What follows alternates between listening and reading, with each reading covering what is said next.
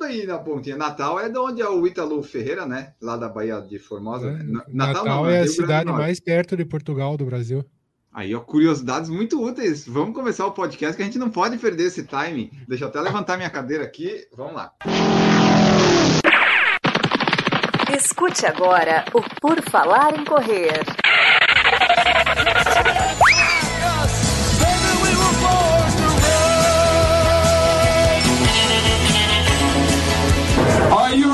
To run?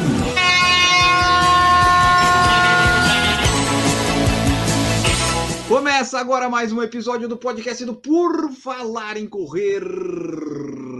Vamos falar das modalidades do atletismo. E saiba que se você tiver um nome começando com R, a invista no esporte, seja no futebol, qualquer lugar, porque quando o Galvão Bueno narrar, sua vitória vai ser muito legal. Né? O Galvão Bueno está com 71 anos, ainda tem aí acho que uns 5 pelo menos bom narrando, né? Enfim, começando aqui mais um episódio sensacional informando, descontraindo, confundindo, deturpando informações, enfim, nós estamos aqui. Eu, Enio Augusto, vou trazer neste episódio que vai ser o 444. Olha só que interessante, tudo 4. Estamos aqui começando. Maurício Geronasso vai participar também. Tudo bom, Maurício? Bom dia, boa tarde, boa noite, ouvintes do Por Falar em Correr. Espero que vocês estejam bem, porque a minha condição está precária com tantos jogos acontecendo ao mesmo tempo. Eu preciso dormir. Vamos embora, vamos lá. É isso aí. Essa semana, você, nosso ouvinte que está a, acompanhando, digamos, até o dia 8 de agosto, ouvindo o podcast, foi uma semana que saíram dois podcasts, né? Rodrigo Alves comentando a cobertura esportiva dele em Olimpíadas e algumas coisas assim. E saiu esse agora de modalidades do atletismo. Então, no meio da Olimpíada, podcasts olímpicos que acabam com o sono da gente, principalmente quando acontece com 12 horas de fuso. Marcos Boas está aqui conosco também, empolgadíssimo com o atletismo. E aí, pessoal, tudo bem? Bom dia, boa tarde e boa noite para quem estiver escutando aí agora o podcast. Esse podcast saindo aqui no meio da semana do atletismo nas Olimpíadas, que ficou para a segunda semana esse ano, certo? Provavelmente quando você estiver escutando esse podcast, eu também vou estar, como o Maurício disse que está agora, em um caco, porque o atletismo me faz ficar acordado para assistir. A natação, mais ou menos. É, o atletismo é o que a gente. O atletismo é o que importa, né? Vamos combinar. Os outros ali são legais de acompanhar, brasileiro ganhando, emocionante, a gente chora, torce, vai. Mas o atletismo é o que importa. É por causa dele que eu tiro férias nas Olimpíadas também. Eu estarei de férias, né? Na, no período da semana do atletismo. Já programei meus treinos e coisas, tudo para o fuso horário treinar de meio-dia ou à tarde. Eu até já pensei, ó, primeira semana de agosto, correr todo dia, ok, mas vai ser só 5, 6 quilômetros, bem só para dizer que foi, porque o foco é ficar acordado das 7 da noite a 1 da manhã, dorme 3, 4 horas, acorda ali às 6, 7 e acompanha o atletismo até às 9. Bom, vamos começar aqui já com comentários do YouTube. O Mauro Roberto Alves falou que o N é fã do Galvão Bueno e quem não é está errado. Galvão Bueno está na melhor fase da vida dele, agora melhorou bastante, né? Galvão é demais. Pena, pena que acaba, né? Pô, mas está muito bom as narrações dele na Olimpíada. E o Mauro também comentou que as Olimpíadas deveriam ser em menos de quatro anos. É muito bacana. A gente comentou com o Rodrigo sobre isso, né, Maurício? Eu acho até que é legal ser de quatro em quatro, porque fica nessa expectativa. Quando fica um negócio todo dia ou todo ano, talvez não fosse tão legal quanto é acompanhar é, 15 dias, né, insanos de insanidade total durante quatro anos. O ruim é que nessa a gente vai ficar mal acostumado, né? Porque a próxima é daqui três anos. Então a gente vai ter menos tempo para se acalmar e ainda a gente tem uma Copa do Mundo no intervalo, né? Então. Vai ser Paris e Los Angeles. É, eu, eu, concordo que se fosse de menos de quatro anos, eu acho que aí começa a perder o encanto. É igual, por exemplo, Copa América, que ninguém se importa, porque tem toda hora essa porcaria. Tipo assim, não, é, sem brincadeira, eu me importo mais com a Euro do que com a Copa América, porque a Euro tem todo um, um clima de Copa, porque cada quatro anos também tem eliminar. A Copa América virou carne de vaca, então, se bem que hoje em dia a carne de vaca tá cara, né? Então não é, não, sei lá, virou alguma coisa que tá barato hoje em dia que tá difícil de encontrar. Mas eu acho que parte do encanto da Olimpíada tá, na, tá, tá justamente na frequência né, de quatro em quatro anos. E a gente vai ter, na verdade, se você acha que depois da Olimpíada vai poder dormir tranquilo, se você gosta de Olimpíada de inverno, se prepare, porque o ano que vem vai ser em Pequim, na China, logo no comecinho de 2022. Então, se você não está dormindo agora e gosta de Olimpíada de Inverno, você também não vai dormir no começo do ano que vem. Então, já esteja preparado para perder mais algumas noites de sono em 2022. E também tem as Paralimpíadas, né? Que é logo em seguida, que às vezes a gente não dá muita bola, mas também vai acontecer no fuso horário lá, mais de 10, 15 dias, que é interessante também. Bom, vamos falar então aqui das modalidades do atletismo. O atletismo em Tóquio, né? Agora começou dia 30 de julho e vai até dia 8 de agosto. Tem 48 eventos ali acontecendo e os jogos em si ele tem 30, 339 eventos em 33 modalidades diferentes que abrangem um total de 50 porque tem modalidades que tem outras embaixo, né? Tipo, agora eu esqueci, basquete, por exemplo, tem o basquete normal e o basquete 3x3, né? Tem uns esportes que a gente não entende por que estão na Olimpíada, mas eles vão lá tentando. É assim, né? São 206, 205 países e ainda tem os times dos refugiados. Então, assim, é o mundo todo participando. É um, um grande evento, né, do mundo, porque fica sei lá quantas mil pessoas numa cidadezinha durante 15 dias. Então, é um negócio intenso, insano muito legal. Poderia ter 30 dias, pelo menos, de Olimpíada, né? Aí eu acho que seria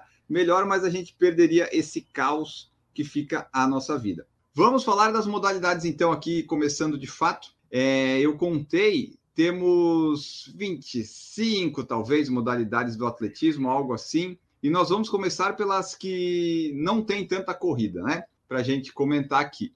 Mas antes, queria saber, porque Maurício colocou no grupo de WhatsApp do PFC, que ele ganhou uma medalha, né, Maurício? No revezamento. Quando é que foi aquilo? Em 2002, eu participei dos Jogos Jurídicos Sul-Brasileiros em Lages, Santa Catarina. Foi minha segunda participação, já tinha participado um ano antes em Brusque. Foi a redenção, porque um ano antes, na passagem do bastão, cometi um ato falho e me embolei no, no meio da pista.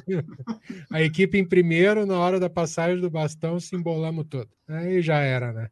Tem uma marca no joelho até hoje por causa dessa queda na pista de, de.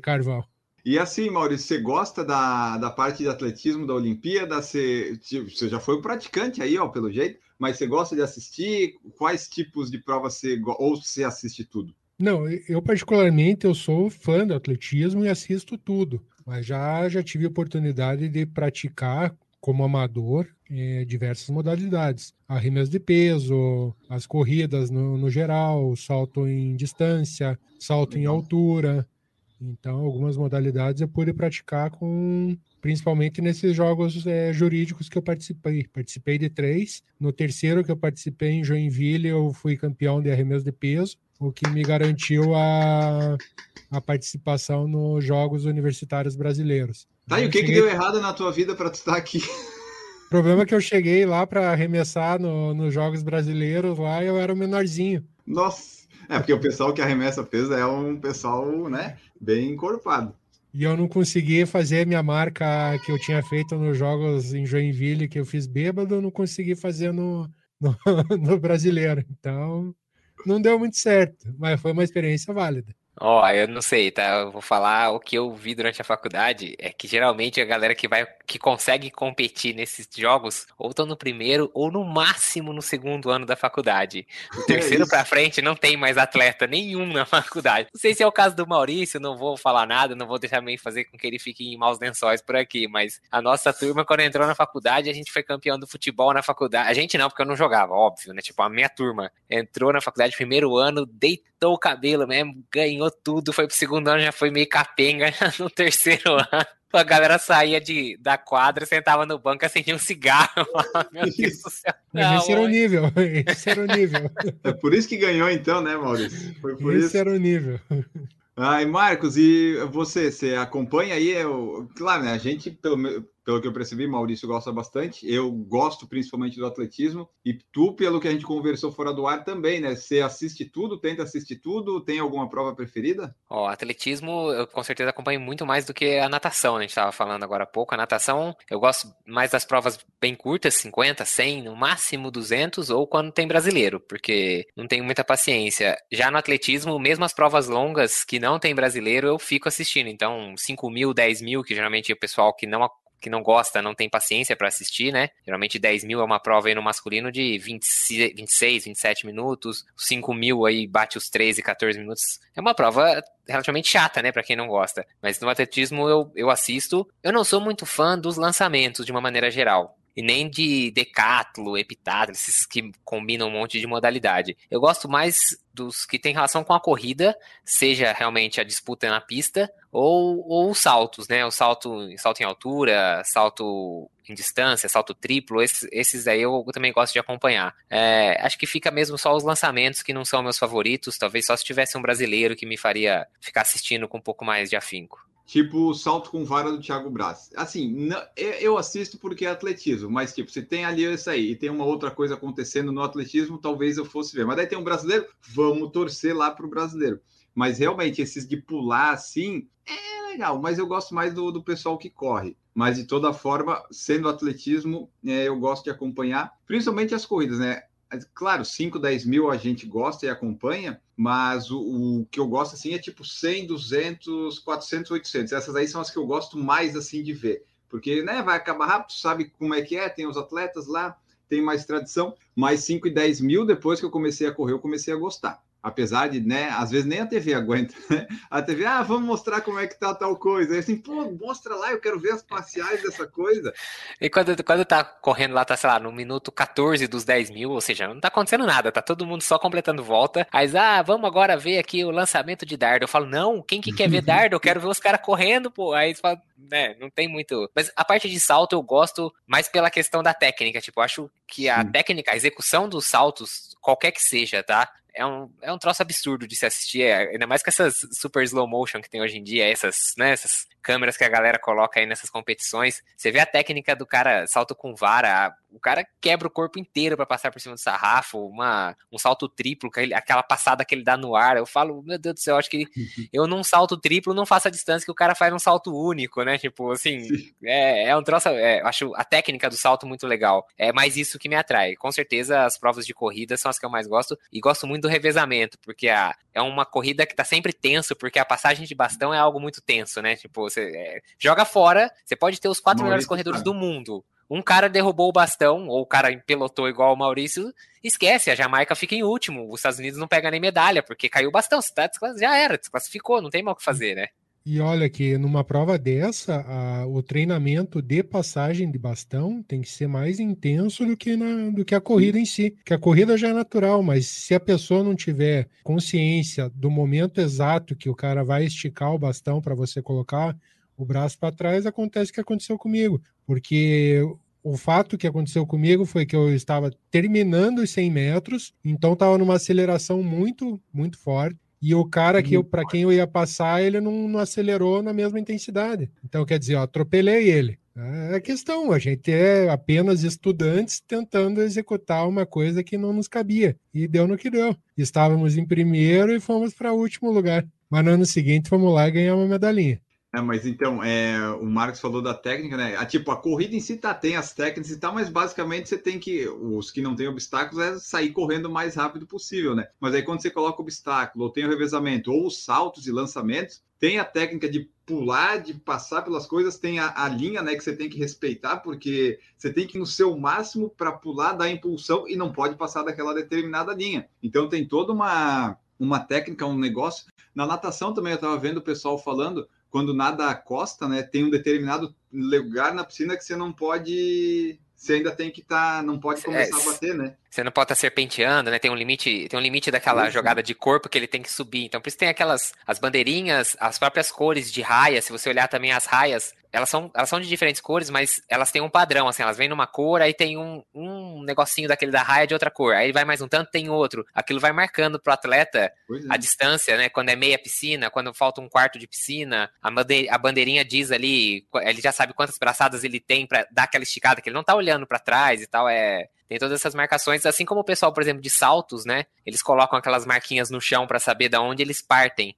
para justamente tentar evitar de pisar na, na tábua lá, marcar. Tem tipo uma massinha na tábua, né? Do salto em distância e tal. Essa técnica, ainda mais quando você pega aí o revezamento, você tem área onde tem que passar o bastão, né? Você tem uma distância máxima. Você não pode pisar na linha da raia lateral. Você, puta, é é um troço. E aí eu fico imaginando, porque esses atletas não necessariamente treinam o ano inteiro juntos, né? Na verdade, provavelmente. Eu acho que cada... só o Brasil treinava, sabe? Que o Brasil sabia que a única chance era o 4% de revezamento, eu acho que eles treinavam, mas os outros acho que não treinam tanto, não. É, você imagina. Esperto, assim. esperto é. é o cara que vem da massinha para essas tábuas do salto em distância aí. não tem uma tecnologia que acuse? o cara tem que ficar vendendo a massinha lá para pro Comitê Olímpico lá, imagina a grana que ele não ganha. Olha o tanto de, de massinha que ele tá vendendo. Cada pulo, cada salto é uma. acaba a massinha. Faz sentido, Maurício, que hoje em dia no vôlei lá o pessoal pede o desafio, aparece lá, diferença de um cabelo para dentro ou para fora. Como é que ainda usa massinha, né, no atletismo, né? Coisa esquisita. Ah, ainda que agora eles estão medindo melhor, né? Antigamente eles ainda estavam usando as treininhas lá, agora pelo menos já a medição da distância onde o pessoal pula já está mais correta. É uma coisa interessante é que o 4 por 100 eu acho mais legal de ver do que o 4 por 400, porque a tensão é maior, né? São só 100 metros, o pessoal vem, vem, vem correndo. É muito interessante essas provas com obstáculos, 100 metros com barreira no feminino ou 110 no masculino ou com obstáculos, porque ali tu sabe que pode acontecer alguma coisa. Tu não quer que aconteça, mas tu sabe que é mais imprevisível do que o pessoal correr 100 metros. Às vezes, nos 5 e 10 mil, alguém pisa no calcanhar, né? Mas aí fica aquela coisa: será que vai cair o bastão daqui e dali? Por isso que o Brasil conseguiu ganhar, ganhou três medalhas já nesse negócio de revezamento, né?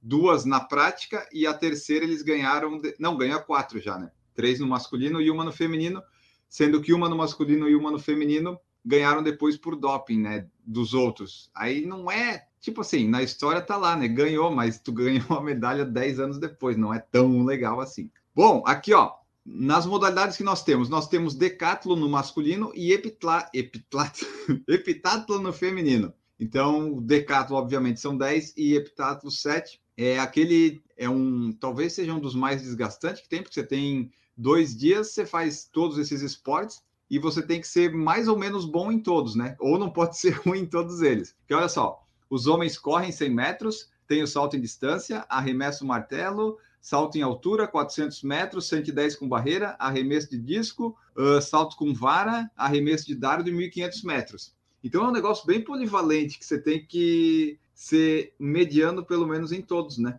Eu acho que dessas provas que você falou aí, Enio, a única que não me chama atenção é o salto com vara. Como você falou lá atrás, só chamou atenção em 2016 na Olimpíada porque virou um estádio de futebol. Mas geralmente é uma prova que não me, não me chama atenção é, a combinação de todas essas provas aí é um desgaste ué, descomunal para o atleta, né? A gente acha, não, o cara vai fazer uma prova aqui, outra ali, mas chega no final do dia, os caras estão tão acabados. Depois tem mais. Sim. e no masculino, ó, são 100 metros com barreiras, salto em altura, arremesso do martelo, 200 metros, salto em distância e arremesso de dardo e 800 metros. Então, pessoal dá uma sofrida aí nessas modalidades. É interessante, porque é, é para testar mesmo, né? São dois dias, se eu me lembro bem, que o pessoal fica bem, bem, bem. Oportunidade nessa Olimpíada de ver a, a conterrânea do Enio, né? Simone Ponto Ferraz nos 3 mil com obstáculos, né? Ah, ela é, ela é aqui de Jaraguá? É isso? Jaraguá, Jaraguá. Jaraguá exatamente. Bem, bem...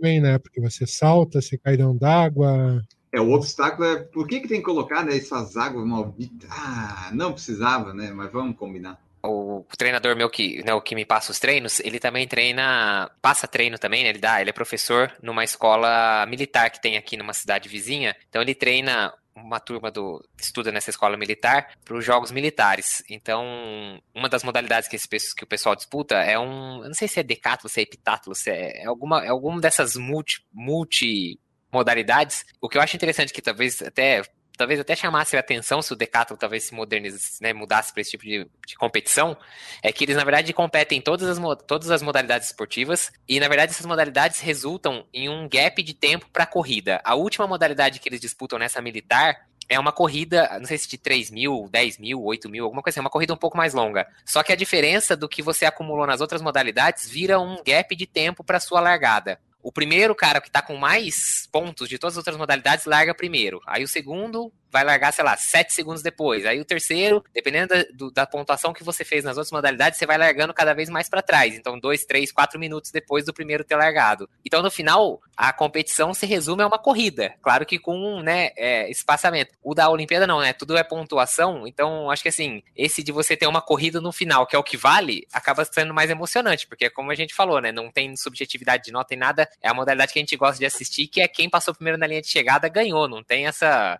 Ah, tem que ver o ponto, ah, depende de quanto fizer e tal. Então, acho que é, seria algo interessante se, se adicionasse isso a dessas modalidades olímpicas, talvez também atraísse mais gente para assistir. Agora, é bom nesse negócio da tecnologia, porque é, como transmite várias câmeras é, e tem mosaico, a gente está com oportunidade de ver vários canais, por exemplo, na Sport TV que você consegue colocar até um lugar que não tem narração nenhuma. Assim, Olha só como é legal ver esse esporte sem ninguém comentando, sabe? Tem várias opções e no atletismo talvez isso aconteça, né? A gente consiga ver. Claro, tudo acontece no estádio olímpico, mas tem várias coisas acontecendo ao mesmo tempo. Então, talvez a gente consiga ver, de fato, várias coisas, né? Se tipo, se a pessoa só tem a Globo, daí sinto muito, você só vai ver eventualmente. O Marilson tá comentar, postou fotinho no Instagram com o uniforme da Globo. Tomara que ele comente no Sport TV, porque se for comentar na Globo, não vai ter muito o que comentar, porque a Globo não passa as coisas direito, né? A, a Globo, Globo não, não, deve transmitir o atletismo, né? Quer dizer, de madrugada deve transmitir, né? Porque eles estão transmitindo a madrugada inteira, né? Ah, pelo menos isso, né? Porque tu vê assim, pô, tá passando novela, Jornal Nacional, era para colocar só a Olimpíada, mas, né, pelo menos no na madrugada colocaram. Tem que aproveitar, em vez de deixar. Nem sei o que, passa na madrugada, porque faz tanto tempo que eu durmo tão cedo que eu não saberia o que, que poderia passar no lugar disso. Eu só sei que parece que depois do Jornal da Globo é o Conversa com o Bial e depois deve ser só filme, né? Filme e série. Aquele filme pro segurança que trabalha no, no prédio, né? Não dormir, se ele tiver uma TVzinha para ver. Normalmente, é esse público que assista, né? E às quatro da manhã já começa a hora um. Ah, ah claro, né? Daí já, o pessoal já tá acordando para ir trabalhar. Bom, Ó, vamos nas partes dos arremessos. Nós temos arremesso de peso, o lançamento de disco, o lançamento de dardo e o lançamento de martelo. E agora eu acabei de perceber que eu não sei a diferença do lançamento de disco, de martelo, de peso. Eu não estou conseguindo o, identificar. O arremesso de peso é uma, uma, uma bolinha. Uma bolinha que pesa para o masculino 8 quilos, para o feminino, se eu não me engano, 6 quilos. Tá, e qual que tu é. gira, gira, gira, gira, gira? Esse é o martelo. Tá. E o disco? O disco você, você pega na mão aqui, não é aquela corda comprida. A corda comprida que você gira o martelo, o disco é, é o disco normal. O disco é aquela. O, o disco, disco é aquela estátua icônica que, que tem. Aquela estátua que muitas vezes é representa. É, frisbee, é o frisbee é. pesado. É. Mas... E, e a, grande, a grande diferença que eu vejo nisso tudo, por exemplo, há 20 anos atrás, quando participei dos jogos que eu fiz o arremesso de peso, a técnica era totalmente diferente da técnica que é usada hoje no arremesso de peso. A técnica que eu usava era de uma perna e fazer o giro fazendo pêndulo. Tá? Hoje a técnica de arremesso de peso é um giro como se fosse um martelo ou até mesmo o disco. Tá? O arremessador faz o giro no próprio eixo do corpo para fazer o arremesso da esfera. Tá? Então, eles arrumam cada vez mais artifícios de tentar arremessar cada vez mais longe. A minha marca na época foi 9, quase 10 metros. Tá? Hoje, um cara desse deve arremessar um campeão olímpico mais de 27 metros. Ah, tá. Eu tava olhando aqui, ó. O disco, ele também é dentro daquela daquela coisinha de, de proteção. Tô, tô olhando aqui porque eu estava tentando entender a, a diferença do peso e do, do disco. Agora eu já entendi. Ó, o campeão olímpico do lançamento de peso norte-americano Ryan Cruiser bateu o recorde mundial de especialidade com um arremesso de 23,37 metros. Nas provas que ele estava se preparando para os Jogos de Tóquio. Então, o recorde mundial hoje é 23 do, da, do peso, né? Aquele que é a bolinha que eles encaixam aqui, assim, no, no ombro, aqui, né? Entre o ombro e a orelha, não é isso? Uhum, é. Bem isso. Que eles ficam tudo branco aqui, né? Expõe, acho que aquele pó de magnésio. É magnésio, uhum. é. e, e, o pessoal acha que é fácil arremessar aquela bolinha, não é fácil. Não. Pesada aquela bola. 8 quilos é pouco, mas faça, pegue um saco de arroz e tente veja arremessar onde é que você arremessa de 5 quilos.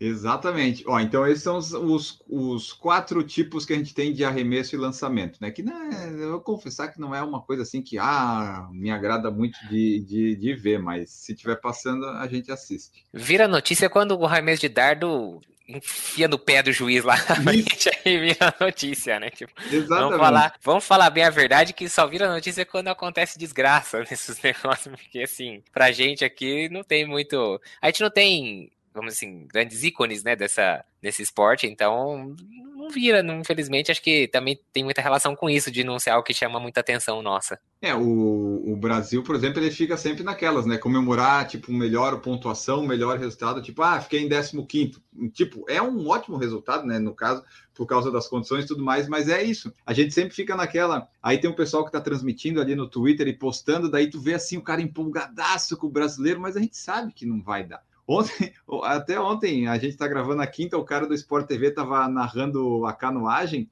e ele se confundiu. Não sei se vocês estavam vendo na Sport TV. O brasileiro estava brigando pela quarta, quinta, daí o brasileiro caiu para quinta, ele não percebeu, e daí o brasileiro ele achou que estava em quarto, mas era o italiano. Disse, Lá vai o brasileiro, sabe? As pessoas se empolgam demais, mas eh, nossa realidade não é essa de grandes, grandes resultados. Por isso que a gente comemora bastante quando tem. Aqui, ó, vamos para os próximos, os saltos. Nós temos o salto em distância, o salto triplo, o salto em altura e o salto com vara. Qual foi o que o Brasil teve sucesso no salto triplo com Ademar Ferreira da Silva em 52 em Helsinki e 56 em Melbourne, que ele foi ouro no salto triplo. Vai São Paulo. Ah, tá. Ele, é, ele, era atleta de São Paulo na época. Isso tem a, se você olhar a camiseta de São Paulo, tem cinco Isso. estrelas. Três são do Mundial que ele ganhou de futebol e duas do Ademar. Aí teve o ouro no o ouro da Malren Mag, que foi no salto em distância, e o salto com vara com o Thiago Braz. Então, das cinco medalhas de ouro que o Brasil tem até hoje, quatro foi nesse negócio de ficar saltando.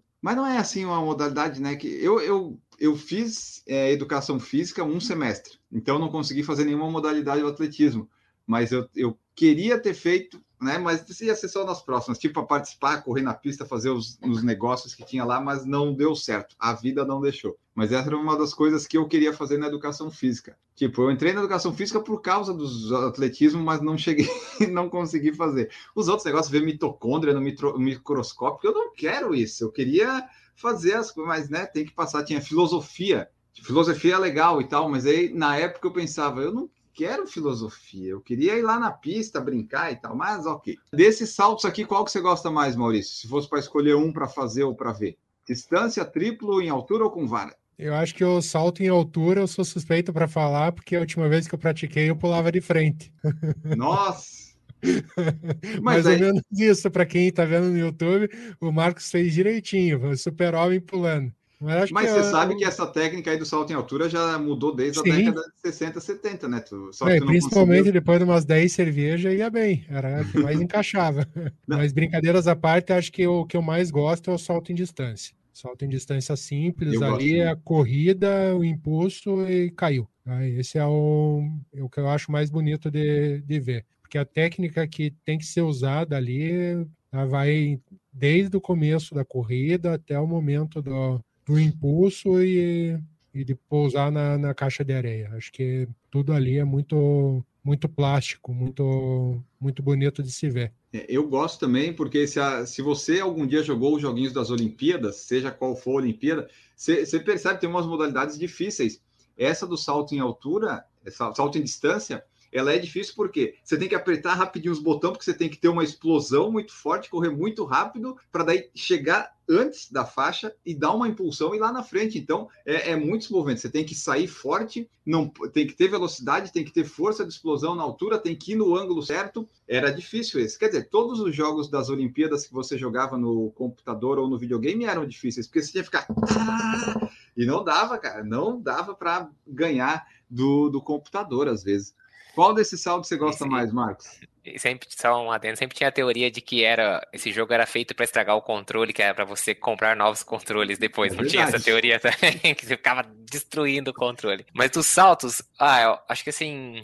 Talvez o que é mais fácil eu falar o que eu menos gosto, que é o salto em altura. Eu acho que o, o salto. Eu acho o salto triplo muito plástico. É aquela passada que ele dá no ar, né? Porque ele dá duas passadas com a mesma perna, tem uma hora, na sequência, que ele dá tipo uma passada no ar e cai de novo com a mesma perna. Eu acho muito, muito plástico, eu não consigo nem imaginar a técnica para você conseguir fazer isso. Acho que o salto com vara também é algo que eu acho. Mano, o cara tá a 6 metros de altura. Se ele der uma errada lá, é como se ele estivesse caindo de dois andares, entendeu? Tipo, não é, não é, não é um negócio tão simples assim, entendeu? Muita eu gente sempre... já teve problemas, é... perdeu dente, teve problemas que bateu, xerecou, às às vezes, né? a, a, moça do skate falou. Então, eu, eu, sempre que eu vejo aquilo, eu falo, esses caras não são meio doidos, não, porque eles pulam com esse negócio, eles viram de ponta cabeça, né? Porque assim, eles, uhum. eles é fazem técnica, lá, né?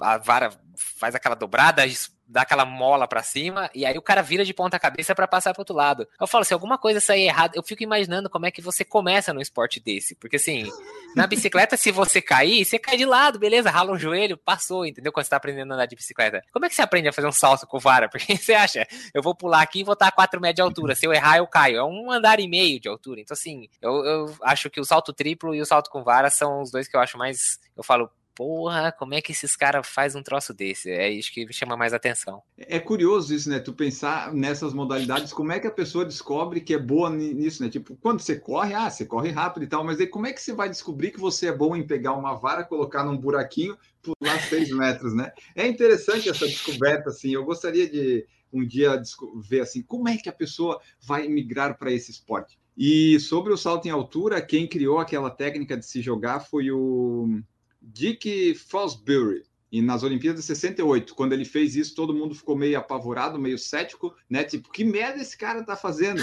Mas aí ele revolucionou e todo mundo agora quase usa isso aí, que tu se joga para trás, né? Daí tu não sabe que você pode bater na, naquela barra, você vai cair com o pescoço para trás. Esse negócio de se jogar, eu não gosto muito, eu, eu, eu tenho medo, eu não, não sou muito fã desse negócio aí, não.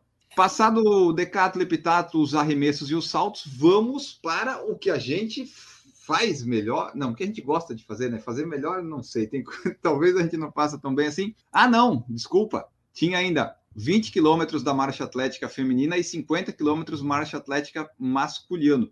Então tem essas duas modalidades também, que não é corrida, mas eles fazem num ritmo mais rápido do que a gente corre às vezes, né? Pelo menos eu e o Maurício sim, o Marcos é mais rapidinho, acho que não, né, Maurício? Mas é uma modalidade bem complicada, né? Daí o pessoal, para correr mais, andar mais rápido e não correr, fica é, balançando né, o quadril bastante e até por isso tinha bastante preconceito antigamente com os homens praticando essa modalidade.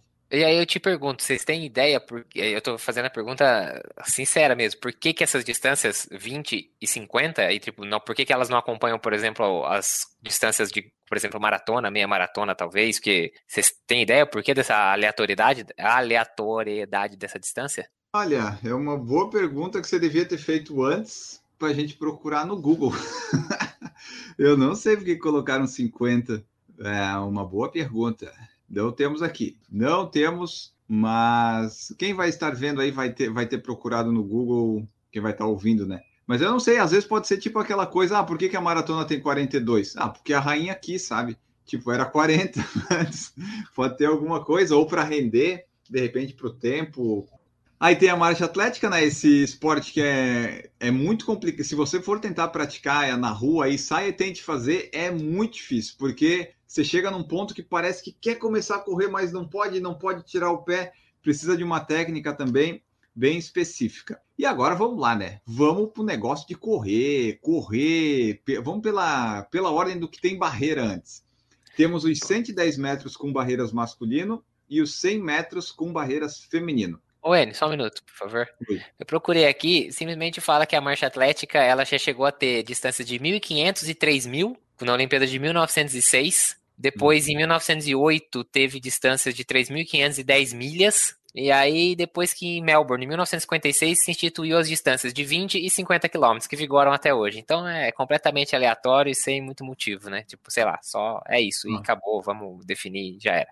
O recorde mundial dos 50 quilômetros é de 3 horas e 35, então você vê que é rápido o negócio. Ou seja, é mais rápido do que muita gente faz a maratona correndo. Com 3,35, que são 42, tipo, 8 km a mais. Então, por aí você tem uma ideia da, da velocidade que os caras marcham, né? Eles não, não correm, né? Então, o Eno tá fazendo o pace agora. Estamos calculando o pace aqui, obviamente, né? O 3,35 por 50, calma aí. O ritmo médio desse rapaz é 4,18, uma velocidade média de 14 km por hora. Então, rápido o negócio, muito rápido. Bom, seguindo aqui, ó, temos os 110 e os 100 metros com barreira feminino, 110 masculino, 100 feminino, e tem o 400 metros com barreira e o 3 mil metros com obstáculos. Essas provas também são um pouco imprevisíveis, porque tem que ter toda uma técnica de acertar exatamente o momento que você vai pular para cair do outro, do outro lado sem bater na barreira e continuar. Então, são provas interessantes de ver também rendem boas fotos na largada, porque eles pegam uma foto bem ali no entre as, os obstáculos, daí ficam umas fotos bonitas. E nem sempre o favorito ganha, porque o favorito também pode tropeçar. E às vezes um atleta derruba a barreira que acaba caindo uhum. na pista do outro e aí vira aquele efeito boliche, você fala, pô, o cara não tinha nada a ver, não foi ele que errou e foi derrubado pelo outro. Então é importante estar em primeiro desde o começo para tentar evitar esses. É tipo pelotão de ciclismo, né? Nunca fica lá atrás, que se cair você vai pro bolo. A corrida tem também o detalhe das largadas, porque você pode de repente queimar a largada e pronto você treinou quatro anos para chegar na Olimpíada, queimar a largada e perder. Então tem esse detalhe também, você fica ansioso. Quando é que vai largar? Quando vai largar? O Bolt perdeu o Mundial por causa disso. É, largou antes e daí.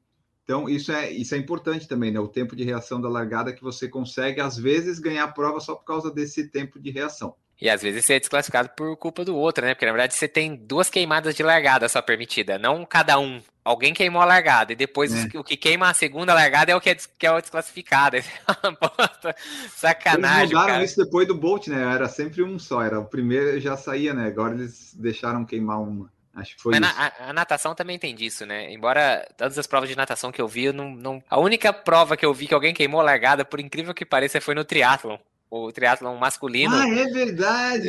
o cara queimou a largada, tipo, como se fizesse isso que é ansiedade para pular na água, né? Inacreditável, tipo, o cara tá lá para pular na, em águas abertas para nadar 1500 metros e o cara tem as manhas de queimar a largada e fazer todo mundo voltar pro bloco de largada lá, quase 50 atletas naquele negócio. Ah, isso, é porque quando vai o primeiro vai todo mundo, né? E daí já era. Ai, ai, é muita ansiedade, né? A pessoa tá lá nos jogos, ela, ela sabe que tem que nadar, quem, quem não nada não compete, então ela sabia disso, e né, daí dá esse problema aí. Ah, sim, a gente não, não tá aqui nas modalidades do atletismo, mas tem triatlo, né? É legal acompanhar também, o triatlo é, não é Ironman, distância de Iron, nem de meio Iron, então é mais curto, é legal de acompanhar, passou na TV, deu para ver, se, passou o, a prova toda, né? Isso eu gostei. Apesar de a parte do ciclismo ser extremamente chata e não interessante, apesar que estava chovendo e caiu bastante gente, mas passou a prova toda do triatlo. É, foi só uma pena que o narrador, pelo menos do Sport TV, eu não sei se passou no Band Esporte também, o narrador do Sport TV claramente não tinha muita ideia do que estava falando. É, a gente entende, porque é um esporte que não passa sempre, é, o cara tem ele que aprender dos, sei lá, 40 esportes para fazer mas a narração. É por isso mas tem um comentarista que entende, sabe? Ah, mas ele mas claramente ele não queria dar um, uns cortes no cara, assim, entendeu? Então, assim, hum. era engraçado que o pelotão ficava revezando quem tava na liderança do pelotão, que obviamente que isso vai acontecer. Aí toda vez que a brasileira avançava uma posição, agora a brasileira foi pra quarto, agora a brasileira tá em terceiro. Não, o pelotão só tá revisando, ela não tá em, ela tá ali no primeiro bloco, é isso que importa, entendeu? Ela não tá mudando de posição. Mas não sei se só eu notei que o narrador e a comentarista de vez em quando estavam se alfinetando durante a transmissão. E, e na Band Esporte é sempre melhor assistir esse tipo de, de prova, porque eles já têm um, um know-how maior em, em fazer esse tipo de transmissão, visto tá sempre transmitindo maratona, uh, outros esportes que o Sport TV não tem, não tem transmitido. É, porque a, a Globo ela é tipo a gente, né? Ela acompanha de quatro em quatro anos os esportes, é só tu ver. E, é, Eventualmente, você, no esporte tem espetacular o... tem alguma coisa diferente, mas fora isso é só futebol. É, a gente não tem costume de assistir no Sport TV uma maratona de Boston, por exemplo. Já a Band Esporte tem costume de passar todo ano. Eu acho que a gente tem que ver para a gente comprar no PFC os direitos, Maurício, e transmitir no nosso YouTube. Acho que ia ser, acho que ia dar certo isso. Quem sabe, né? E será que nosso concorrente lá de corrida de avião não vai fazer o bolão de novo? Ele, ele fez a live semana passada disso, né? Do, dos palpites. Acho que alguém deu palpite no. Qual foi o Geoffrey Camoro, né? Dele deu lesão, saiu, teve alguém lá que já não deu certo, pelo que eu vi nos, nos comentários. Bom, quais alfinetadas, Maurício? Que eu vi, mas eu não lembro da comentarista e do narrador. Não, eles estavam meio que se estranhando. Ele chamava ela, ela respondia atravessado. Tipo, ela, é... acho que não gostou de muita coisa que ele falou. É, é coisas vou... de transmissão. Para quem estava assistindo a prova inteira, conseguiu notar. Bom, vamos lá aqui. Então nós temos esses modalidades com barreiras. No 3 mil com obstáculos, tem o que o Maurício tinha falado da Simone Ponte Ferraz, que é aqui de Santa Catarina. Vamos ver como é que sai isso. Algumas modalidades têm eliminatórias e tal, né? Outras vai direto, tipo 5 e 10 mil. Então vamos acompanhando aí o pessoal. Agora nós temos, a gente já falou dos revezamentos, né? 4 por 100 e 4 por 400. É, são modalidades que já deram as medalhas para o Brasil. Vou trazer para vocês aqui, ó. Quatro medalhas de bronze que o Brasil já ganhou aí. É, se você lembrar, tem uma narração do Galvão Bueno, que foi na prata dos Jogos de Sydney, que o Brasil ganhou, né, no 4 por 100, que ele fala, é prata, é prata, prata, prata, prata, prata, né? É bem legal as narrações do, do Galvão Bueno, você pode hoje ele repetiu para quem está tá nos assistindo hoje, para quem está ouvindo no podcast, no dia 29 do 7, ele repetiu, é prata no, na, na, ginástica artística, né? Ah, é, é exatamente, aí você, você se chama Aí dá certo. Eu, Enio, não vai dar. Enio não vai ganhar nada, porque Enio o quê? Tinha que ser Rênio. Rênio, sabe? Aí sim. É, coisa séria isso. Mas enfim, ó, revezamento Brasil tem muita tradição, muito porque é, o Brasil, ele acho que eles entenderam né, que dava para ganhar, ganhar, competir nessas modalidades, porque era só acertar a troca do bastão, que não é muito simples, obviamente, mas você sabe que às vezes não precisa de tanta velocidade, precisa mais de acertar e torcer para os outros errar. É aquele atleta do revezamento, né? Um brasileiro que ficou um tempão brigando para conseguir receber a medalha. Não, não teve uma história dessa? Ele recebeu agora, sei lá, acho que o ano passado. Não, não é isso que eu, eu, eu acho teve, que é. Teve um desse que ele, ele não ganhou na, na época porque não, não fez parte do, da prova em si, mas teve também o revezamento feminino de 2008 e o masculino de Pequim também, que eles ganharam só em 17 e 19 por causa de doping das outras equipes. Esse caso que você está falando, acho que é do cara que não ganhou na hora porque ele não estava lá na equipe, alguma coisa assim, e ganhou anos depois. é o Cláudio Roberto Souza. Ele correu as eliminatórias nas Olimpíadas de Sydney 2000, no 4 por 100, mas Isso. ele não recebeu a medalha. Ele, pesca, ele né? participou da Ele não participou da final, né? Isso, é isso. Ele participou da eliminatória. Eram cinco na equipe, né? Só quatro podem correr. Ele fez lá a primeira e depois foi o pessoal, que era o André Domingos, Claudinei Quirino, Edson Luciano e o Vicente Denilson. Então ele acabou que não tinha recebido. Te ver, né? Que merda. Na, porque ainda acho que não sobe no pódio, um negócio assim. É, tá falando que o protocolo protocolo não permitia cinco atletas, então só sobem quatro no pódio, mas que eles prometem que depois a medalha será enviada, né? E seria entregue mais tarde. Aí o Claudio esperou exatamente 7.158 dias, coitado. Cara, isso aí não, não dá. Tu tem, tipo assim, ó, o bronze lá, ou o cavaleiro lá, o Rodrigo Pessoa, que ganhou ouro depois de 10 anos por causa do doping no cavalo, assim, é legal para os registros constar, mas não é a mesma coisa. Tipo assim, ah, eu fui bronze em Pequim. Ah, é? Como é que foi sua? Ah, então, eu cheguei em quarto, mas perdi pro cara do doping, só recebi a medalha nove anos depois. É legal tu tá ali como medalhista, tu vai receber a medalha, mas, tipo, perde todo aquele clima, né, de, ah, subir no pódio e tal. É, não sei, às vezes eu acho assim, ah, não sei, tá, tudo bem, pela justiça tem que dar, mas ah, ganhou, mas não, não, não tava lá, sei lá, é estranho. Só terminando aqui dos obstáculos, é, isso aí é que nem corrida de carro, né? Que a gente. Não é que a gente torce pelo mal das pessoas, mas é sempre legal tu ver um acidente. Né? Tu vê alguém caindo, um carro batendo, é, é isso que dá o diferente. Né? A gente sabe que para quem está participando não é legal e tal, mas é. Você vê assim, pô, caiu um favorito lá, assim, porra, que pena mas é, é, interessante. São momentos diferentes da prova, né? Que você não espera. E agora vamos para o corre, né? Para o vamos correr de fato. A primeira de todas, 100 metros rasos, a prova mais clássica, mais rápida, né? Que a gente ficou acostumado aí três Olimpíadas com o Bolt. Agora, eu não, não faço a mínima ideia quem que vai competir, né? Enfim, mas 100 metros é uma das competições mais esperadas, aguardadas, né? Acaba muito rápido, mas é muito legal. É uma tensão muito grande porque tem um negócio da largada, acaba rápido, então fica todo mundo ali. Quem vai ser o homem mais rápido do mundo? Que eu acho isso errado também, né? Mais rápido do mundo, 100 metros, porque vai correr na velocidade que o para mim é o Kipchoge, o, o mais rápido. Ah, é o cara de 100 metros porque ele atinge a maior velocidade, então com isso ele é o mais rápido, é igual um carro. O carro não precisa ah, tá. manter 400 km por hora, mas se ele atingir, ele é o carro mais rápido do mundo. É a mesma ele coisa, o Kipchoge... isso, é, é isso, exatamente. Então assim, quanto que o Bolt atingia na prova? 40 e poucos por hora, não era isso? 40, acho que ele chegava em pico de 45, não era isso? 42, sei lá, um negócio assim. Isso, quando tava lá na metade era isso aí. Então, aí por isso que ele. Mas eu concordo com você que, sinceramente, eu acho que o esforço do Kipchoge é maior do que o esforço do Bolt. Isso. E daí 100 metros é essa prova aí, tradicional ali, pessoal, é muito legal de acompanhar. Então fique de olho, né? Não sei eu não sei qual é que é o calendário de quando vai ser esse episódio, mas acompanhe as provas porque é muito legal. Depois vem 200 metros, 200 metros também é uma prova boa de ver. Teve o Bolt nas últimas três Olimpíadas, tem um pouquinho mais de tempo, tem a curva que eles fazem. É, é, interessante essas provas que, que não pega só a reta da pista, né? Porque eles largam na curva, tu nunca sabe exatamente quem que tá na frente. Que cada um larga num ponto para ficar certinho e justo. Se eles largassem em linha, tinha gente que ia ser beneficiada por causa da pista. Então tu fica sempre naquela expectativa quem que vai apontar na reta. E quando vem na reta, tu não sabe quem vai ganhar, porque às vezes o pessoal dá aqueles sprint final. Então é uma prova legal também de acompanhar. 200 metros eu gosto, 100. Essas de corrida na pista aí são as minhas favoritas. Depois o pessoal vai dobrando, né? Depois 200 tem 400. 400 é uma volta completa na pista. Já o, o, atleta precisa ter já um pouco mais de condição, porque não sei, vocês já treinaram em pista? Vocês treinam em pista? Como é que é essa realidade de vocês? Por favor, os mais velhos primeiro. Vai, Maurício, então.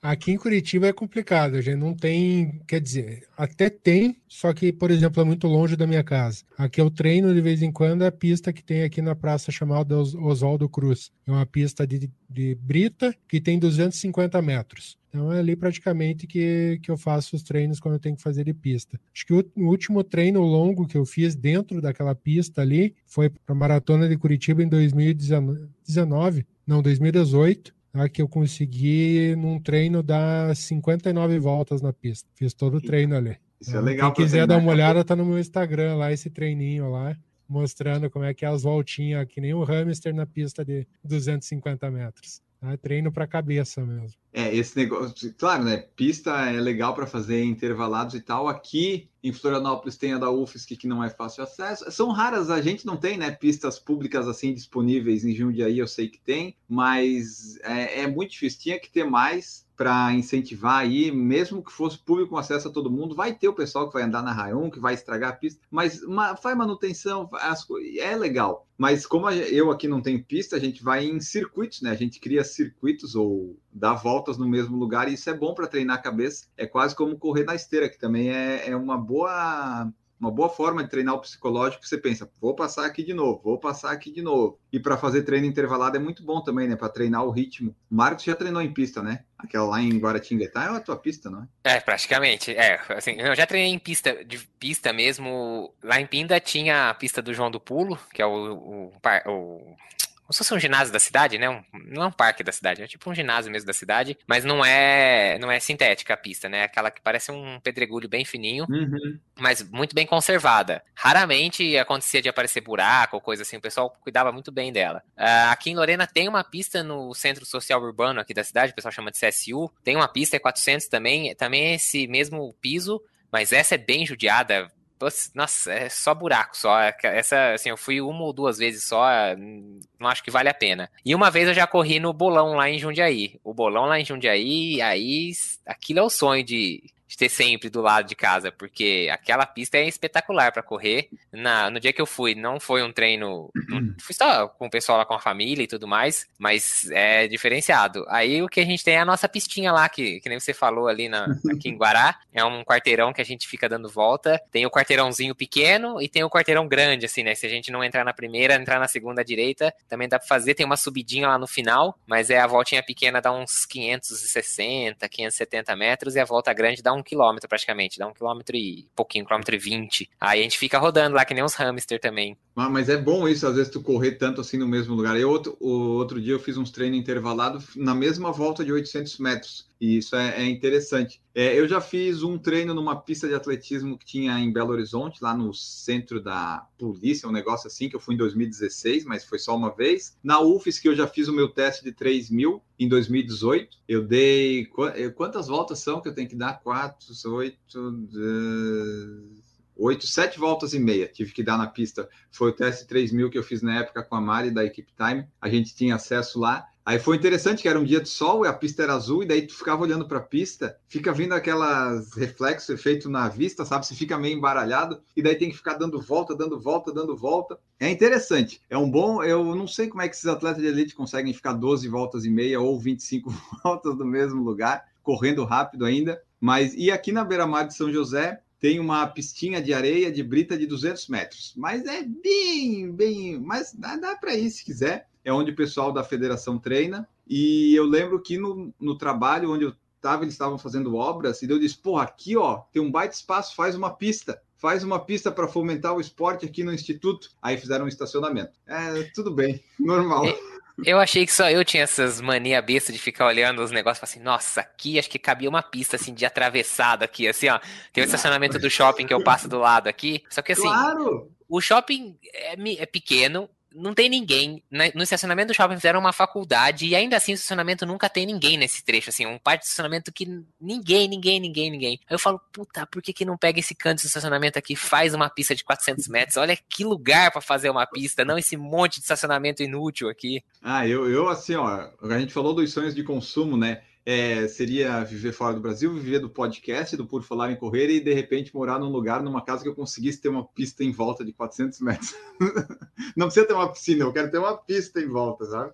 A Leona Garcox falou aqui, ó, modalidade favorita é muito difícil de dizer. Salto em distância, vários metros com barreiras, tem o salto no sarrafo, sendo esse extremamente insano. Escolha difícil demais. Então, tem opção para todos os gostos, né? Aí, continuando aqui nas nossas modalidades, eles foram crescendo. Ó. 100 metros, 200 metros, 400 metros, 800, que é uma prova legal também. Aí você pensa, pô, é qual que é? Uma milha, né? Vamos seguir a ordem, 1.500 metros. Aí o pessoal não quis mais seguir a progressão e inventaram 1.500 metros. E depois tem os 5.000 e 10.000, que são provas tradicionais. Teve o Kenenisa Bekele ganhando dois anos seguidos, depois veio o Mofara, e agora tem aí o pessoal que está tentando recordes mundiais, recordes olímpicos, bem interessante os 5 e 10 mil para acompanhar. Dessas aí, eu gosto mais dos 100 metros e do 200, que é uma coisa mais rápida assim, mas 5 e 10 mil eu acho legal de acompanhar também, porque quando a transmissão mostra direito e tal, você vai acompanhando, tem ali as parciais embaixo, se você acompanha na segunda tela, que é o Twitter, o pessoal de atletismo, também eles vão comentando: ah, o cara passou tanto, tanto, tanto. E olhando, né, é legal essas provas de atletismo,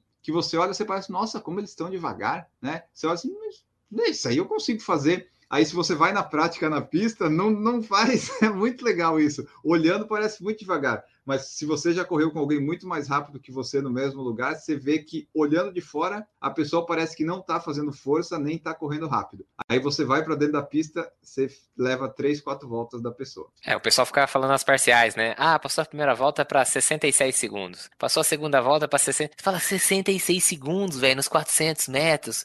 tipo, ah, agora, agora tá passando para 61. Agora, ó, baixou essa. Você fala, meu Deus, o cara vai correr. Esse, eu não faço meu tiro nisso, o cara vai correr 10 mil pra para baixar ainda no final. É, é exatamente isso. Antes de correr, você não tem essa noção, né? Acho que na verdade qualquer esporte, né? Você não consegue conceber, porque eles fazem parecer muito fácil. A hora que você vai lá e tenta fazer, nadar uma piscina, fazer é. uma volta na pista, é, jogar um, fazer um lançamento de igual lançamento de peso, igual o Maurício falou, aí você começa a ter noção de que, assim, é completamente descomunal o que esses atletas fazem. Não é um, isso. Sim. Tem, tem, um, tem uma questão de talento também, né? Não é só treino, né? Mas o legal que eu acho do atletismo em si é porque fica encaixotado os 20, correndo exatamente, né? No, tu fica pensando, cacete, como assim? Nas outras modalidades tem isso, mas é que no atletismo fica todo mundo junto. Nos 5, 10 mil, aí você fica olhando, ah, correndo nesse ritmo aí, e daí você vai lá ver, e ainda tem a última volta, né? Quando toca a sinetinha, o pessoal liga o turbo ainda para correr mais rápido. É impressionante. E você falou do arremesso de peso, hoje o Maurício queria arremessar o peso dele, né? Uns quilos a mais longe, mas não conseguiu, né, Maurício? Paramos na não, faculdade. Já desisti, já desisti.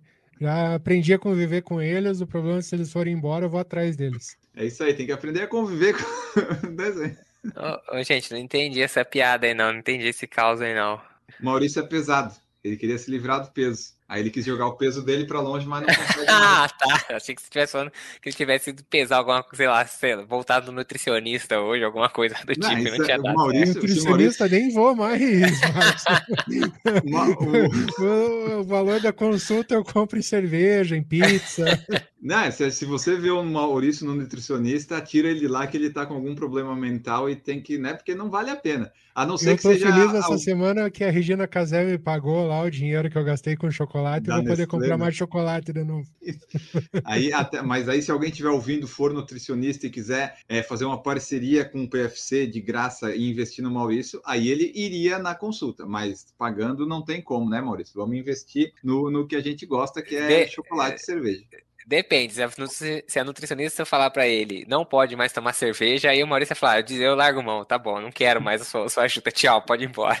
A nutricionista tem que se adaptar, né? Tipo assim, ó, cerveja só de vez em quando. Ó, a Leona, a Leona Garcox falou também que anda com esse pensamento pelos cantos aí. Qualquer espaço que surgir um circuito, você fica mirabolando como e em que horas fica vazio para que possa usá-lo como tal. É, também tem isso, né? Às vezes você tá passando por um lugar assim, ah, olha, isso aqui dá uma volta boa na quadra. No domingo eu vou testar. Domingo não tem movimento, vou fazer um teste. Mas aqui em São José, pelo menos, é na beira-mar de São José. Florianópolis tem a Continental e a beira-mar norte, que não são pistas, mas são lugares tranquilos para você correr. Tem o Parque de Coqueiros, que é uma volta de 800 metros, mas é concreto, tem uma subidinha, tem crianças, cachorros e pessoas, não é tão fácil de correr ali. Tem ciclistas. Outro dia eu estava correndo no Parque de Coqueiros, Aí eu tô ali na minha faixinha, né, correndo. Aí tem a faixa de ciclista do lado. O cara de bicicleta vinha fazendo, empinando assim na minha faixa. Assim, ele não vai mudar de lugar? E eu continuei, né? Porque eu não mudo. Assim, ele não vai. Quem, se ele não mudar e eu não mudar, vai ter um acidente aqui. E daí, de última hora, ele voltou para a pista dele. Daí eu pensei, ah, ainda, ó, venci, venci. Ou eu poderia ter sofrido um acidente, mas o pessoal não,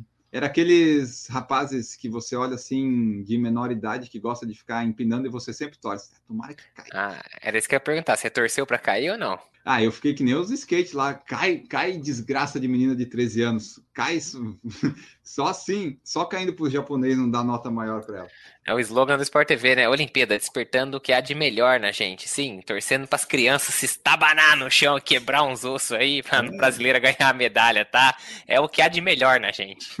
Né, isso aí tem que torcer. Tipo, os comentaristas do skate, né, não, não gostavam tanto, né? Porque, assim, pô, eles se apoiam lá e tal, e, ele, e o comentarista torcendo para cair, mas é esse o espírito. Foi por isso que o, o francês lá do salto com vara ficou nervoso com a torcida no Rio, né? Porque o pessoal ficou. Mas é assim que se torce. A, a, essa Olimpíada no Japão, ser no Japão é bom porque com público ou sem público ia ser a mesma coisa, eu acho. A minha pergunta é se o francês está nessa, tá nessa edição dos jogos, porque ele vai gostar, né, de participar, porque agora tá tudo quietinho, não vai ter, não vai ter barulho, não, não vai ter torcida gritando. Mas ó, no Japão, mesmo com torcida, eu acho que não ia ter barulho. Ia, ia ser o, ia, é o mais próximo de um de um estádio sem público que teria seria um Japão com público, eu acho. Bom, acho que é isso aqui. Passamos por todas as modalidades. Então, essas são as modalidades, alguns comentários que nós fizemos aqui, pertinentes e impertinentes. E daí, só trazer para vocês que a história do atletismo brasileiro em Jogos Olímpicos tem 5, 8, 15, 17 medalhas: 5 de ouro, 3 de prata e 9 de bronze. Sendo que de bronze foram duas que veio depois por causa dos doping, né? O doping dos russos. O russo se dopa, aí depois ele pode continuar competindo como não sei o que internacional da Rússia. E é isso aí, você se dopa e vai lá. O seu país não vai, mas você vai sobre uma bandeira que é da Rússia. Muito comitê, legal. Comitê Olímpico Russo. É só para atrapalhar a vida do narrador, que ao invés de falar assim, a Rússia faz o ponto, é o Comitê Olímpico Russo faz o ponto. Tipo, é só serviu para isso, porque não faz diferença nenhuma, né? Tipo, o é. que, que, que, mudou? não mudou nada. E daí o ouro, só para registrar aqui, né? O Ademar Ferreira da Silva ganhou ouro no salto triplo em Helsinki e Melbourne, 52 56. Joaquim Cruz, ouro nos 800 metros em Los Angeles, 84. Maurício, com seus sete anos, estava vibrando com Joaquim Cruz, né, Maurício? Não, acho que foi o Newton que viu, né? Ah, você também viu? 84 eu, eu... eu tinha sete anos. Então, o Newton não, o Newton já já estava lá com seus o 60. Já, já, já tinha o cartão de idoso, né, de transporte público. Já, já podia ter vacinado duas doses até. O Nelson Prudêncio foi prata no salto triplo na cidade do México em 68. Joaquim Cruz ganhou a prata da INC1 88 e o revezamento 4 por 100 ganhou a prata. E no bronze são nove bronzes e eu não vou comentar aqui porque daí é muita coisa, vocês vão procurar porque tá tudo aí na internet. Eu peguei tudo na internet, vocês pegam também. E um registro interessante de fazer aqui é que a Malren Mag, Magi, né? Ela foi ouro no salto em distância, então é a única mulher medalha de ouro era até então a única que tinha medalha, mas daí o 4 por 100 feminino ganhou aquela retroativa de Pequim, então nós já temos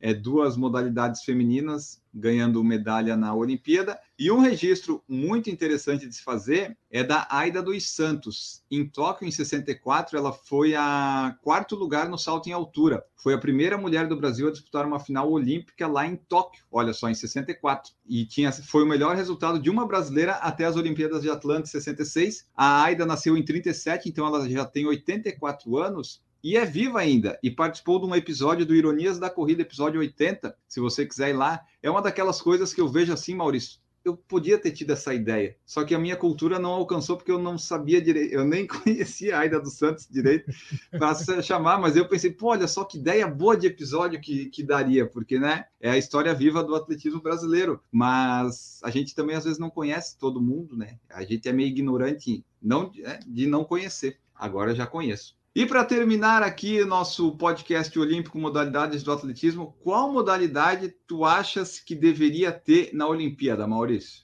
É levantamento de copo. Levantamento de copo é uma boa. Eu acho que tem que ter a Bosch. Não, acho que esporte, acho que todo esporte para entrar na Olimpíada tem seu tempo. Assim como teve esse ano o skate, o surf, como teve na, na, na Olimpíada passada o, o golfe. Então, acho que os esportes têm que amadurecer para poder entrar no, na Olimpíada ser, num, num, padrão, num patamar alto. Né? Já estão estudando para que na próxima Olimpíada se, se faça experiência com, com esporte eletrônico, né? o que está havendo muita muita uhum. discussão entre o fato de você ficar jogando videogame e praticando realmente algum esporte. Bom, é, é um, um, papo que tem quem concorde, quem tem quem não concorde. Eu particularmente não acho que que deveria entrar, porque para mim não é um esporte, e sim. Bom, posso estar falando besteira, mas para mim não é um esporte. Né? Então, eu acho que não deveria entrar. Então, acho que cada ano que cada Olimpíada que a gente tem, vai estar entrando algum tipo de esporte diferente. E você, Marcos, tem algum esporte que você gostaria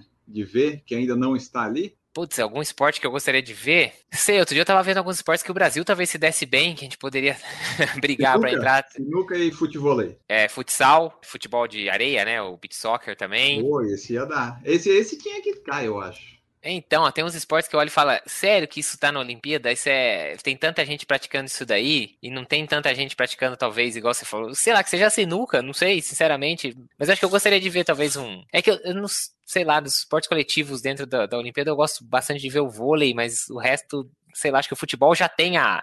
O auge do futebol é a Copa do Mundo, sabe? É, futebol ah, não precisava ter na Olimpíada. Talvez é... o futebol feminino. O masculino não precisa, porque ele já tem não... coisa demais para ele, sabe? Não precisa. É... Nem a FIFA gosta disso. Então, por isso que às vezes eu fico pensando se o beach soccer talvez mereceria ser. Mas eu sei, acho que o futsal, o beach soccer seriam interessantes. Algum tipo. Acho que a gente teria. Não que seja meu esporte favorito, mas tem lutas hoje em dia que não estão nas Olimpíadas que talvez tem ganho, tem ganhado muito, muita visibilidade essas, os MMAs da vida aí, né? As jiu-jitsu, talvez, que, né, que o jiu-jitsu parece algo bem brasileiro, não sei se hoje em dia tá tão difundido assim no mundo, mas tem umas lutas que me parecem ser bem menos, não, são mais tradicionais, mas não sei se tem o mesmo número de praticantes, mas sei lá. a greco-romana é muito tradicional, mas eu não consigo conceber. É, então, é.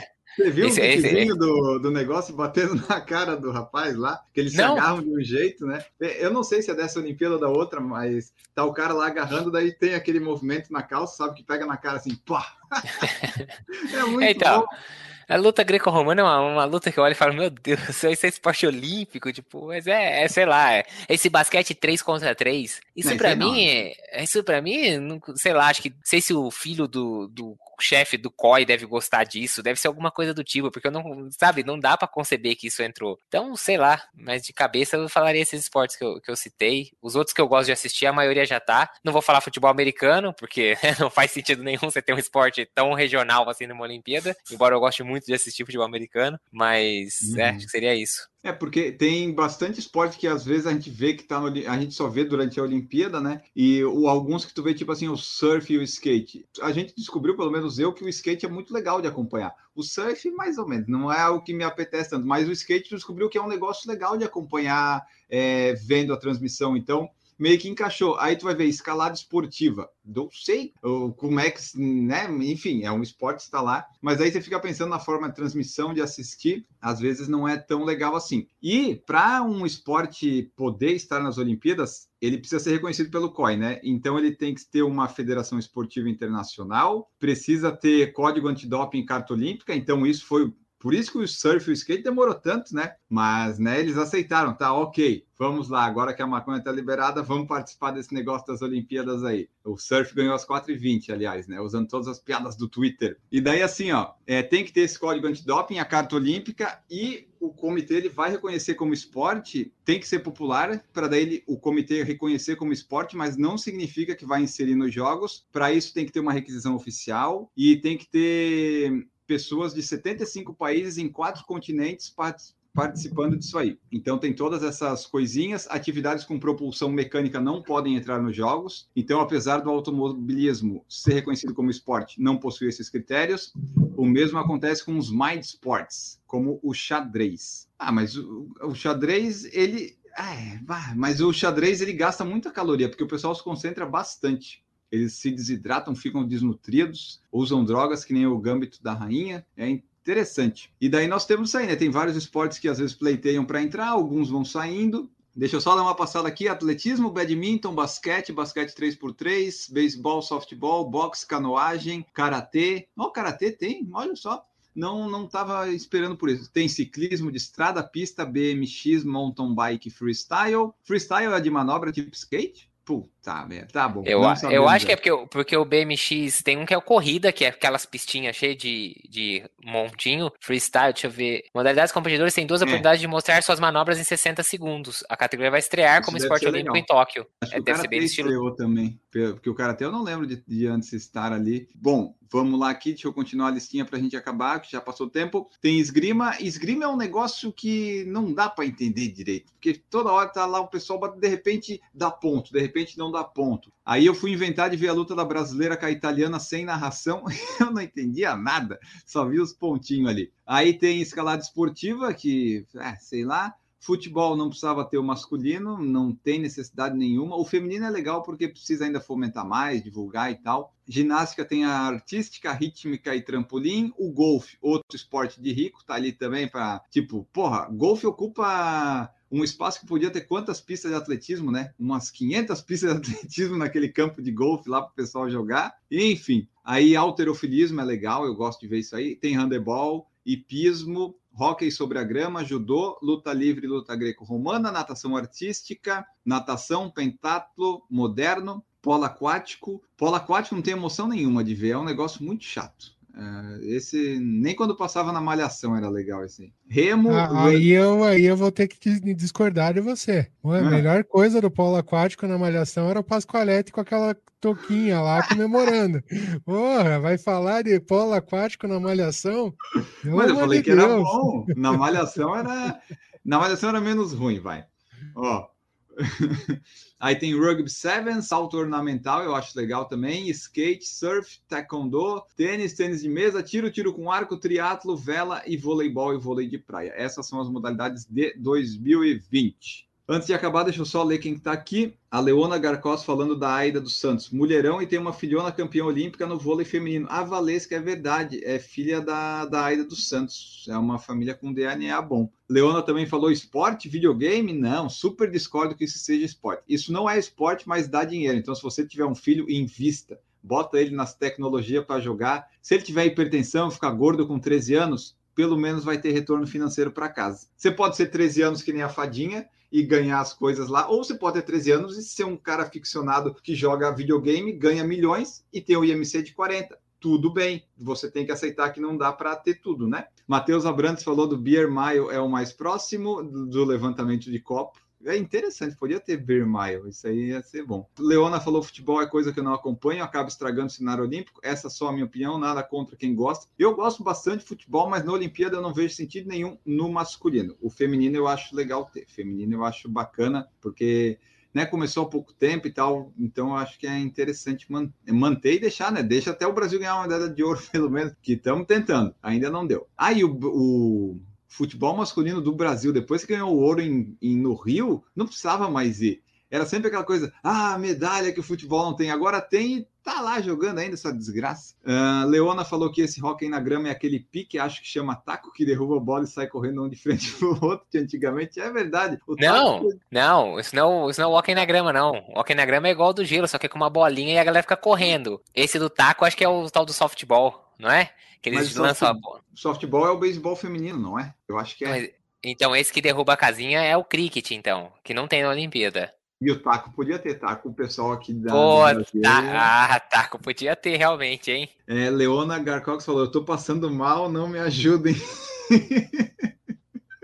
Ai, deve ser algum comentário que o Marcos fez aí, porque o Marcos fica fazendo essas coisas aí e o pessoal fica, fica aí. Então tá, esse é o nosso podcast. Deixa eu fazer o encerramento aqui, que tá quase na hora do atletismo. Bom, pessoal, esse foi nosso podcast falando das modalidades do atletismo, nossas opiniões, informações, falta de conhecimento, tudo junto para te divertir, para fazer você curtir mais um episódio do Por Falar em Correr, onde você pode nos acompanhar no Spotify, nas redes sociais, estamos lá. Tem Instagram, tem YouTube, tem o podcast. Nos ouça, escute, compartilhe, né? Siga a gente nessas plataformas todas que nos ajuda bastante. Se você quiser contribuir financeiramente, o Pix é por falar em correr@gmail.com. Você pode participar no Padrinho no PicPay apoiando mensalmente. E se não quiser de nenhum desse jeito, você ouve o podcast, baixa em todas as plataformas, vai aí nos ajudando, compartilhando, porque é muito importante que você ouça e nos dê a sua opinião, seu feedback. Não esqueça então de comentar, né? Mande sua sugestão de pauta, se quiser, né? De algum tema que a gente fale, de algum entrevistado, enfim, ou notícia, né? Porque tem o Redação PFC também. Você pode participar de todos os jeitos e maneiras. Deixe seu comentário também na, nos posts aí que estão dessa edição, falando qual que é o esporte que você gosta mais, qual que não gosta, qual que não deveria ter, o que, que é esporte para você. É, comenta aí, comenta que é, que é legal a gente saber. Se você chegou até aqui, comenta, né? Porque a gente sabe que a retenção começa a cair a partir do tchau. Agora vamos embora.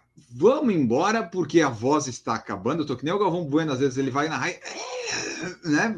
Às vezes falta, porque a gente se empolga. Mas é isso aí. Vamos embora, Maurício Geronasso, que temos muita Olimpíada ainda para acompanhar. Esse episódio sai na quinta-feira, ainda tem Olimpíada até domingo, pelo menos. Tchau, pessoal. Só volto a falar com vocês no próximo episódio. Fui! Vamos rápido que está começando ali mais uma modalidade, né? Estamos aí passando momentos de dificuldade com o sono, mas faz parte, são 15 dias apenas de 4 anos, vale a pena, né? Marcos Boazzi, muito obrigado pela sua presença. Olha, pessoal, tchau. Desculpa aí, já falei mais besteira do que o comum, deve ser a privação de sono. Se preparem porque o episódio da próxima semana vai ser pior ainda, porque eu vou estar assistindo atletismo e aí eu vou estar dormindo pouco. Então, já peço desculpas adiantadamente para vocês. Falou! É verdade, acho que a gente pode fazer um podcast sobre o sono no próximo episódio, porque a gente vai estar ainda. Ele vai ser publicado depois, mas vai ser gravado durante as Olimpíadas. A gente falou besteira, mas tentou procurar no Google ali para dar alguma informação. Às vezes o Google não ajuda, né? Então, nós ficamos por aqui com mais este episódio sensacional